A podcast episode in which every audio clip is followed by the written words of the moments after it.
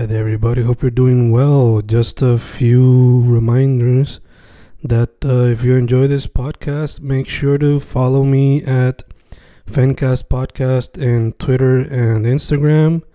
Also, follow the YouTube channel and subscribe at Fanatic or Fencast. Spotify, if you can, also follow the podcast. Meanwhile, si le gusta o le interesaría saber sobre mi poesía, poetry, poetría, you can follow me at Fen Correa at Facebook, Instagram, uh, Twitter, Spotify, Bandcamp. And if you want to buy my books in physical form, you can also look for them in Amazon.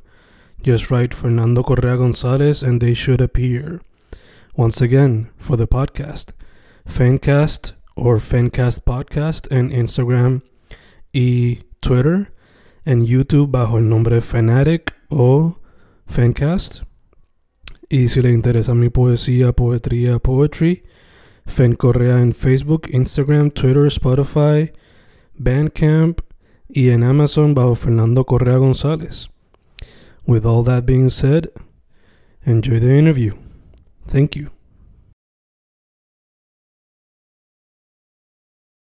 Y eh, estamos grabando, grabando, Fencast grabando. Today's a very interesting, different episode to what I'm used to.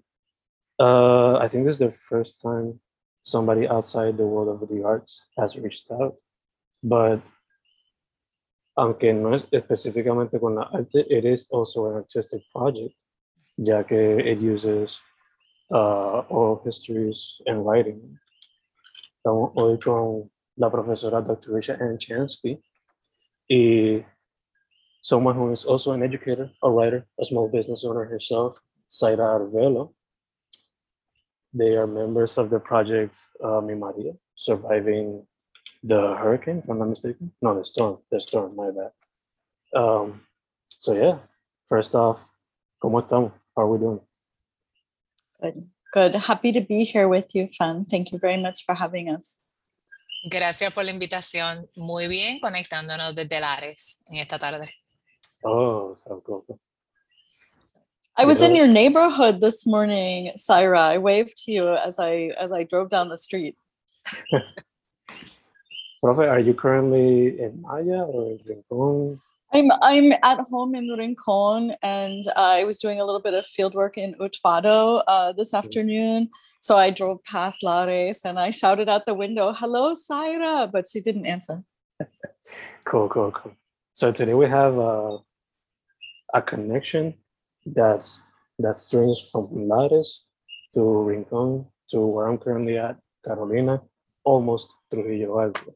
So it's a island-wide connection, which is exactly what happened throughout the entirety of Maria, the entire island, for the impacts of the storm. So uh, I think I have sort of an idea of when the Mhm. project started because I think uh, I remember when I was doing my master's, uh, La Profe was working, I guess, the, with the baby steps of the project. Yeah. So I wanted to ask, what was the genesis, the inception of the project as a whole? Yeah.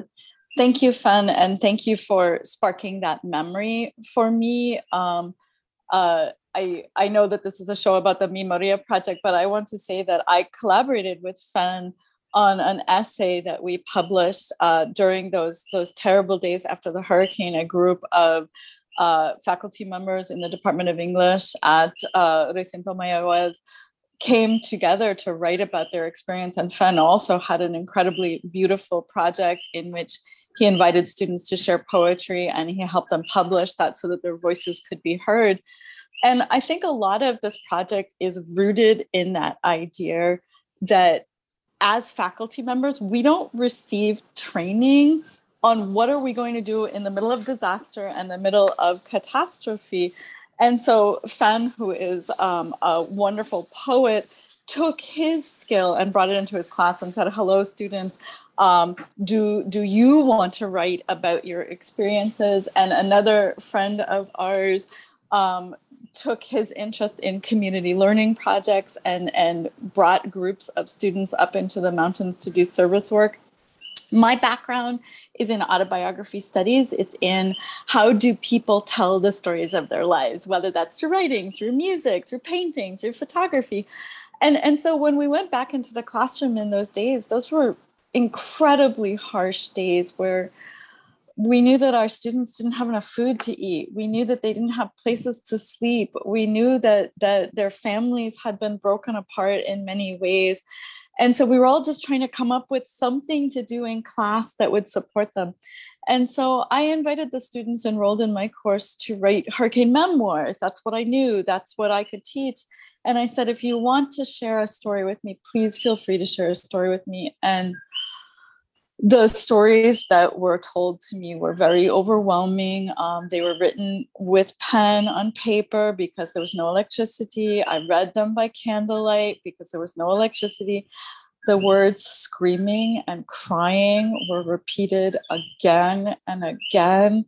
Students talked about how uh, Puerto Rico and their, their hometowns looked like post apocalyptic spaces and there was a student who wrote that the saddest thing she had ever seen in her life was her neighbors digging graves in their backyard because family members had passed away because they had treatable illnesses, but there was no electricity and the hospital in their town remained closed. So that was kind of the genesis of this for me, reading those narratives, talking to you, Fan, talking to other people and saying, what can we do to support our students? There, there, there isn't enough support for them. And that's what caused me to apply for a fellowship from an organization named Voice of Witness. And they, uh, I won the fellowship. And what I did with that was I created an oral history course that was a disaster based and trauma informed oral history course.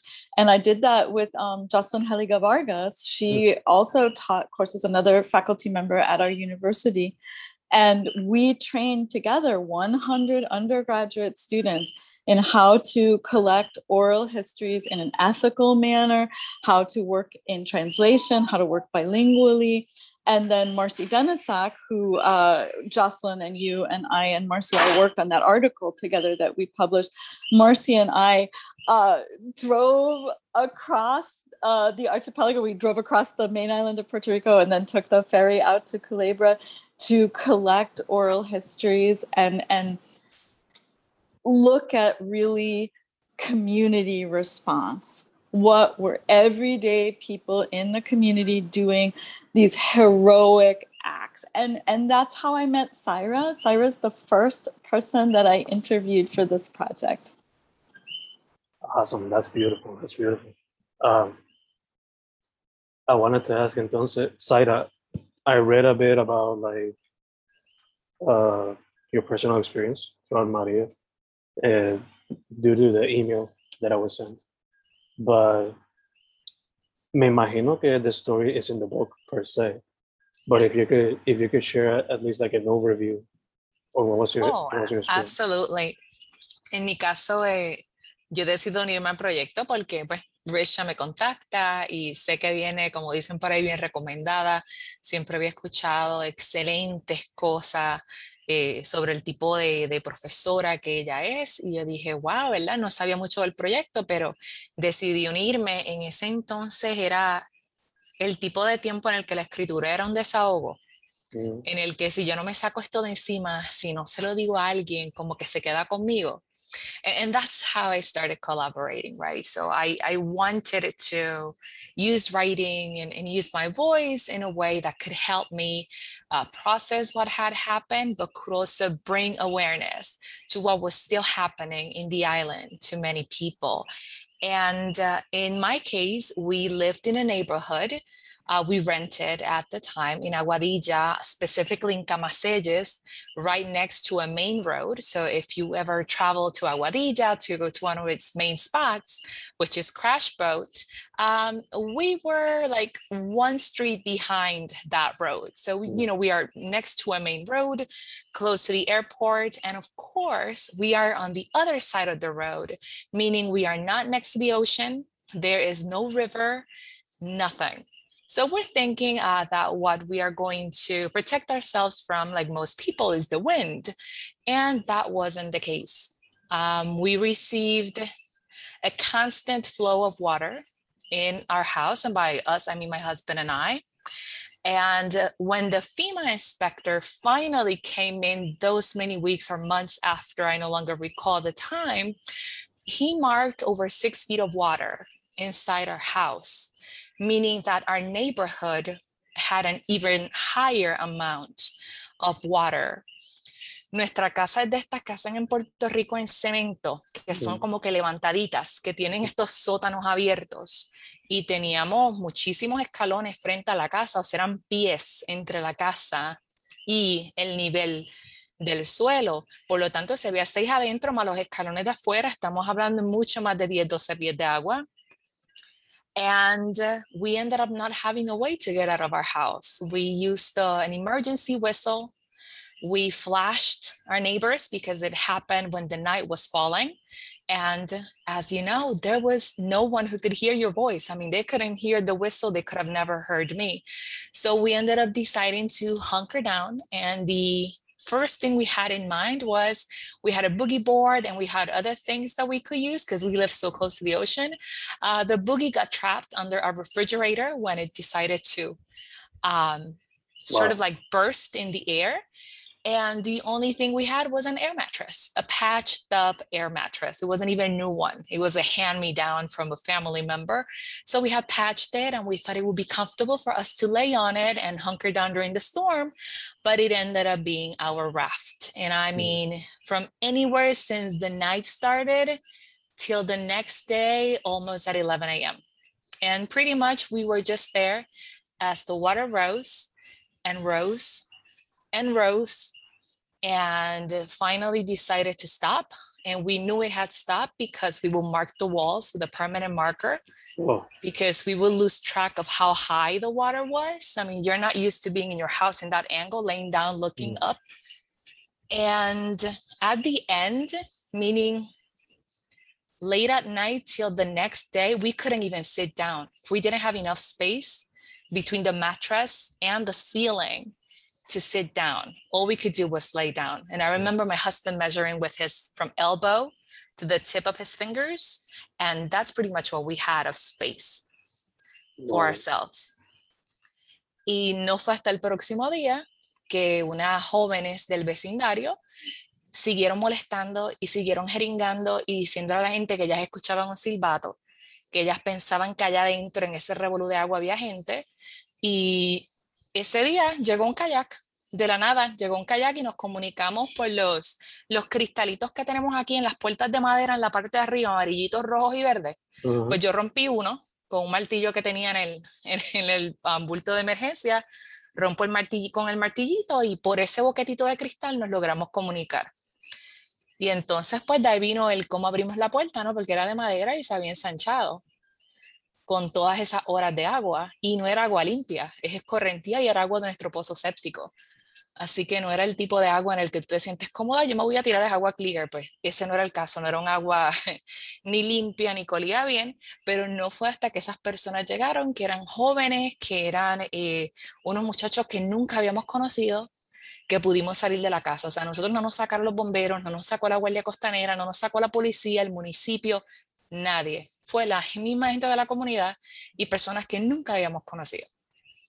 Y así más o menos, pues, ¿verdad? Con mucho más detalle y una narrativa mucho más bonita o, o aterradora, depende del punto de vista, pues la, la pueden ver en uno de los capítulos del libro, donde soy una de las narradoras. Wow. No, it's it's funny porque I guess we're so used to watching disaster through images que cuando uno lo escucha así de la voz de la persona o quizás leyéndola, uno se recrea la historia en la mente y es Right? kind of more shocking. Eh, que por eso me quedé, me quedé ahora boquiabierto. Because it was just a disaster movie, basically. Pero Ujú. this time it's real life. Uh, before recording, uh, the professor asked you a question regarding your your your small business.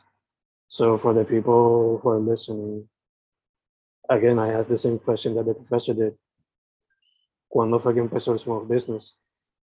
Y, Pues yo, yo tuve, ¿verdad? Disculpa que te interrumpa y seguimos con la Ah, próxima pregunta. ah. de La, la excelente idea de renunciar a mi trabajo como profesora a tiempo completo en la Universidad de Puerto Rico, pero por contrato, como somos muchos, o decimos en inglés adjuncts, mm, eh, yo renuncié en julio del 2017. Abro el negocio que se llama Professional Writing and Development, 100% a la distancia, todo bien tecnológico antes de que fuese cool por la pandemia. Abro en agosto y en septiembre llega María y lo perdemos todo. Así que me duró un mes el negocio, more or less. yeah, so lo que te iba a preguntar attached to that question era, have you continued to work with it? Eh, y cómo la pandemia y todo lo que ha pasado después de María has allowed you to adapt to the situation or how has the job, uh, the employment, the work, the small business? Mira, el, el primer, eh, el primer año, o sea, el año de agosto a diciembre de 2017, eh, yo tal vez generé 800 dólares. Que 800 dólares no son nada cuando tú has tenido un salario eh, fijo, cuando tú tienes un doctorado, o sea, que tú te ganas cuatro cifras fácil al mes Yeah. y de momento, pues, en un semestre completo te ganas 800 dólares y renunciaste a un trabajo, pero a la misma vez no era un trabajo donde tenía estabilidad, era todo por contrato y era en ese mismo contrato de 5 a 6 meses. Por eso fue que tomé esa decisión, ¿verdad?, de, de irme por mi cuenta y sí reviví el negocio después de, eh, yo me eché mi torre de computadora bien heavy al hombro ese día del huracán y la trepé encima de un closet. Eh, los monitores no me dieron tiempo porque estaban eh, bolted on the walls. Tenían esto, estas piezas que estaban ya con atornillados y en lo que uno busca un destornillador en el momento en el que tú estás pensando que es lo más importante que yo debo de guardar, pues los monitores se quedaron.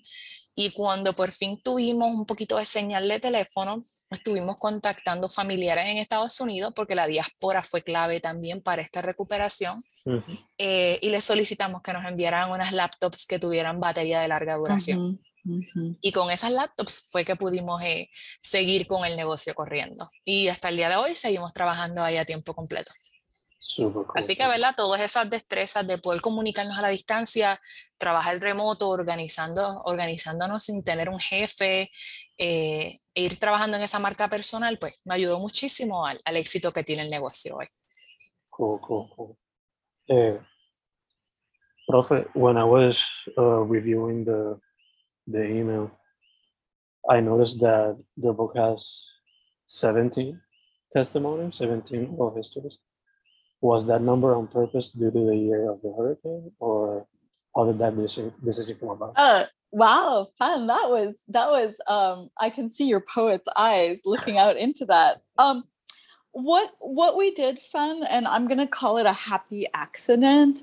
Um, what we did, fun, was we worked with students who were enrolled in those first courses, and um, myself and Marci helped students edit and edit and edit and edit to the level of professional writing. And as a professional writer, you know how many drafts and how many different stages you go through.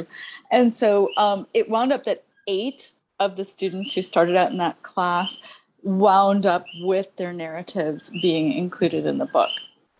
And what we decided to do, Vo- uh, Voice of Witness supports what's called a long form oral history, which is a birth till now model, which says we don't want to reduce you to the experience of disaster. We want to hear about your whole life and um, situate the disaster within your whole life. So, for example, Zaira's story is a whole life story in which she's talking about um, growing up in Lares and what does it mean to to grow up with Grito de in in your world, in the air that you breathe, and so that kind of sets the stage for these conversations about Puerto Rico. But then in her narrative, she moves into being a child and discovering books and discovering this love of reading and going to college. And i think in her first week of college there's a box of free books out there.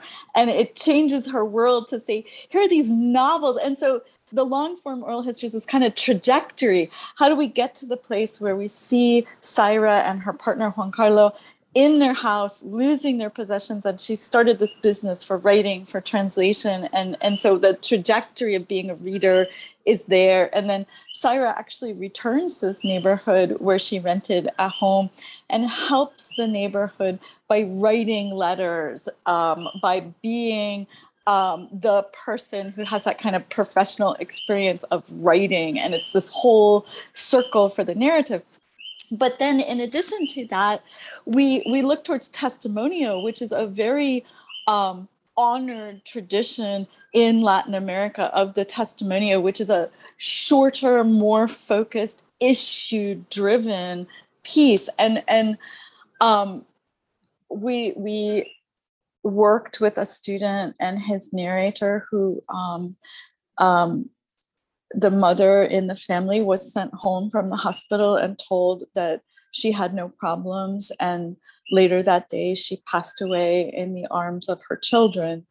And um, they could not get the office of forensic science to tell them why their mother passed away Mm. And so, this issue that we struggled with, where there were refrigerator trucks in San Juan that held onto the bodies of people who had passed during the hurricane, and families could not receive answers. So, we looked at the issue based upon this sort of focused, shorter story. And then we have um, one narrative that is told by a married couple who have been married for a number of years and they are in Adjuntas and they have a coffee farm.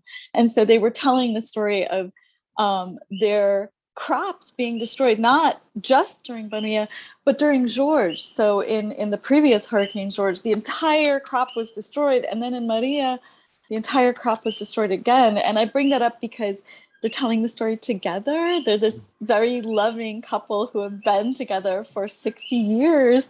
And, and it's a beautiful way of writing and a beautiful way of telling a story. And, and so what I'm saying as an answer is we tried to experiment. We tried to say the long form oral history does one thing, the testimony does another thing, the dual narrative does another thing. We want to get as many students in here as we possibly can, and we want to get as many voices in here as, as we possibly can. And we wound up with 17, and then we're like, look, it's 17. That's awesome. That's awesome. Uh, I also wanted to ask um, Are the four corners and the middle of the island and Vieques and Culebras, are they all represented within the book? or yeah, that's a great question, Fen. Um, I have to admit that I was super naive when I started this project. We have 78 municipios, and I was like, 78 stories will be in the book. and then the editor of the book series was like, How long do you think that book would be? And I was like, Oh, okay, nobody can have the money to pay for a book like that. So um, we have uh, Culebra uh, we were not able to include Vieques in this book. Um, we worked with Fundación de Culebra, and they um, were wonderful helping us set up uh, narratives. And I'm just going to go from east to west. Um, we uh, had we developed a wonderful partnership in La Perla, and so we have a beautiful narrative from La Perla um, we have uh, we went through the mountains and um, focused on Adjuntas and Utuado. Um, we have Aria Metro. Um, and then we do focus a little bit more on the West Coast just because the project is located in Mayaguez. So we have Aguada, Aguadilla, um, Arecibo, um, Mayaguez. Um, oh, and you missed Juncos and Miramar. Yeah, Thank we do have stories much. from like Thank the you. eastern and northern parts. Thank you. Thank you. Yeah.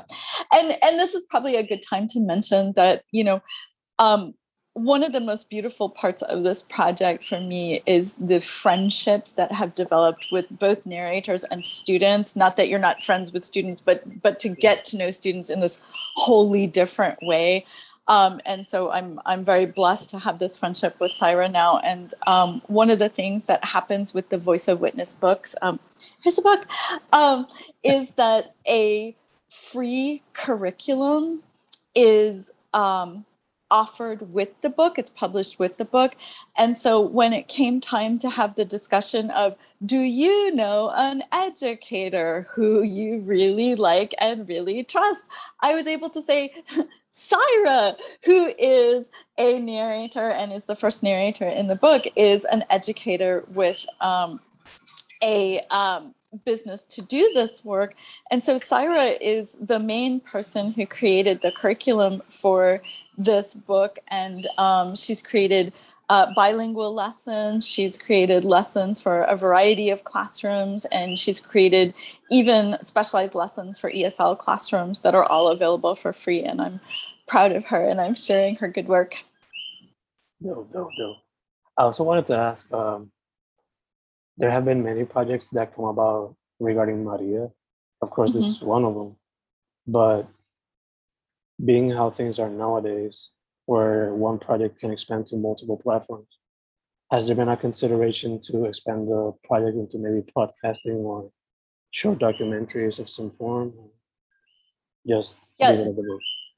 Yeah. Um. I, are you volunteering, Ben? just yeah, yeah i i think that that's a great idea fen um one of the things that happened as as i think most people know is that um in in uh, on December 28th, 2019, we started um, a, a, an ongoing earthquake swarm in which the first of, of over thousands of earthquakes um, um, off the southwest coast of the main island of Puerto Rico started plaguing people, um, put thousands of people in a tent city. Um, one of the main tent cities was flooded. So not only um, were you displaced from your home, but then your tent city was flooded. Um, and, and in January of, of 2020, there was a 6.4 earthquake that did substantial damage. Mm-hmm. And shortly after that, we entered the global pandemic of COVID 19. And so, how do we say to people, shelter in place, don't leave your home when your home's destroyed? Um, today, almost four years after Hurricane Maria, we have 20,000 homes in Puerto Rico that still do not have a roof that still have a blue roof in which FEMA and the Army Corps of Engineers say is good for up to three months. Mm-hmm. So, how are we still having homes four years later with three month tarps? How do you um, ask people to wash their hands repeatedly when they don't have access to water? Um, and, and, so we have what I call stratified disasters. And um, how the project is growing at this moment is we're trying to continue our work with oral histories and not just collecting stories of, of disasters and pandemic, but also artwork and, and other documents related to how people survive. And, and we're trying to memorialize the heroism, the absolute heroism of human beings who are creatively working to protect their communities and also share stories that have valuable information for multiple other communities around the world who are unfortunately suffering from some of the same things that we are, both with the pandemic and with climatological disasters. Yeah, I mean, yeah, that's a perfect segue to what was my other question going to be. Um, I guess this book would kind of in a way serve as a closing of that part of our current history of disasters. But I was wondering if there are brainstormings going about maybe doing the same with the earthquakes or the pandemic. Yes. Yes. Yeah. Um, so I did a pilot project that looked at what does it mean to still be in the aftermath? Because even four years later, if you have 20,000 homes that don't have roofs, you're still in the aftermath because that hasn't been fixed yet. And then um, other there are other ongoing issues, and we could have a whole separate conversation about disaster capitalism and the mm. ways in which people um, are coming to buy up land, to buy up resources because of the disasters that are ongoing. We could have a whole separate conversation about PROMESA and the FOMB and how um, La Junta is creating a humanitarian crisis in which it's attacking education, it's attacking social welfare, and, and it's it's hurting people. Um, and so, just within those contexts, this pilot project looks to say, what does it mean to be in ongoing aftermaths from two substantial hurricanes while there's a global pandemic?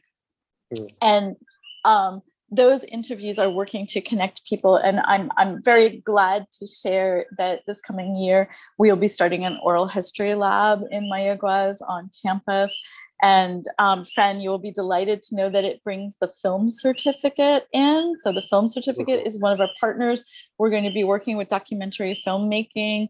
Um, we're um, partnering also with the library, and we're going to be talking about both digital archiving and um, digital exhibition like uh, geospatial mapping how would we create a map of the archipelago and then as you're looking at the map you could click on Culebra and a Culebra narrative would come up, Culebra mm-hmm. information would come up, photos would come up, etc. Um, so we're branching out. Um, I remember giving a presentation that the dean came to, and at the end of the presentation, he's like, "Well, Chansky, this is good work, but could you now go down to the tent city and interview everybody in the tent city?" And I'm like, okay, I'm gonna have to breathe first. Um, but that's exactly what we're establishing in Mayaguez right now, Fen and we hope it will be something that will be a resource for our communities. We don't want it to be something that stays on campus. We want it to be something where um, um, Brigada del Oeste, um, um, uh, Fundacion Surfrider, you know, all the different organizations that have left my mind at this particular moment because I'm trying to think of them could call up and say, look, we're doing this citizen scientist program. Look, we're doing this mutual aid dinner. Look, we need to organize and we need to help in this way. And then we could come out and say, let's record what's going on so that one, we don't forget the amazing things that are happening, but two, so that people don't have to learn again and again how do we deal with disaster? How do we deal with crisis? Here are some set ways that have worked, and let's think about those. Super cool, super cool. Um, earlier you showed the book, so I wanted to ask. This is coming out on October 11th, I believe. But uh, sep- September 16th. September 16th. The book, but the podcast will come out on October. So. Oh, I'm sorry. Don't worry. Sorry. Where can people find the the book if they want to read it? Okay, uh-huh. so if you'd like to read the book, um, it is published by Haymarket Books and it's available on their website. And our funder was Voice of Witness, and it's available um, through the Voice of Witness website as well. Beautiful, beautiful. Uh, as you know, Zoom cuts things off at 40 minutes, but I think I got most of my questions down.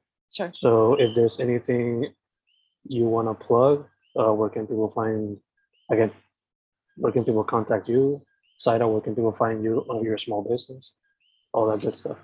Well in my case i just wanted uh, to add that as Ricia mentioned it's it's the type of book that has implications for puerto rico but also for other locations and every other human being on the planet that is fighting against the survival we're having to do with climate change.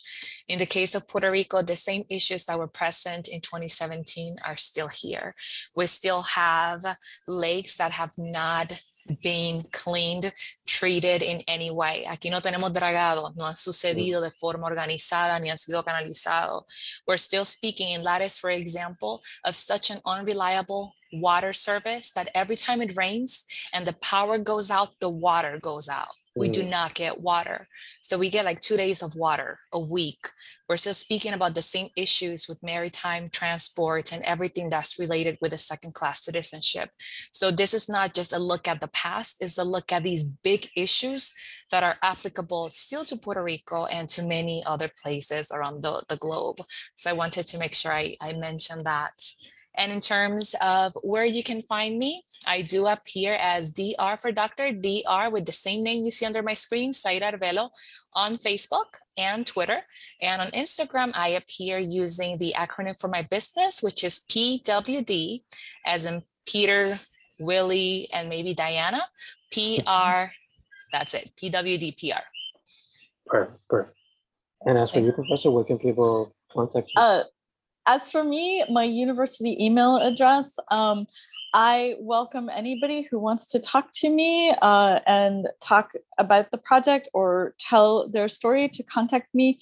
One of our beloved narrators in this book read about the project in Primera Hora and she found my phone number and called me up and said, Hello, I'm Wendy Diaz Diaz, and I have a story for you. And she did have a story for me, and it's a blessing to know her. She keeps offering to bake me cake. One day I'm going to go and eat cake with you, Wendy. Um, and so if you have a story that you want to tell, I want to hear it. Um, if you have ideas, if you have thoughts, if you have a mutual aid organization or a community organization, we would love to work with you. We're working on setting up mass listening sites. And so, what that means is we would come with equipment and come with students who have been trained. And we would say, anybody who wants to walk through the doors and tell us a story, we're here to listen to the story. The project is fully bilingual. And so, we're happy to speak in any language. Awesome, awesome. And again, where can people find the book? Once again, once again. Uh, find the book uh, through Voice of Witness or through Haymarket Books, or send me an email and I'll put you in contact with somebody. Beautiful, beautiful. Well, before closing, I just want to say thanks once again for contacting me for the for the special interview. Uh, it's a great project, and I think more of the like should exist or should be going about. Um, so before saying goodbye, I just want to say thank you for that. Mucha salud en lo que salimos de Ito. the situation. Yeah. And uh, pa'lante, siempre pa'lante. Yeah. Yes. Yes. Uh, Fan, I'm so happy to see you, and I'm so proud of you. Um, you know, we will be doing some documentary filmmaking activities with this project, and if you think that that's something that maybe you want to do, uh, circle back, hit up me, hit up Mary, and um, we'd be happy to talk to you. Thank you. Will do. Will do. Will do. Will do. Well, Ricia, So- always a pleasure to share the screen with you, Yes, my dear friend. Sorry, my friend. Yes. Yes. Y un placer. Yes, Fan. I never get tired of meeting with you, and I hope that we do more in-person meeting in the times to come. Absolutely. Fencast, Consagrar Velo, and Professor Dr. Ricia Anne Chansky. We're set. Thank you once again.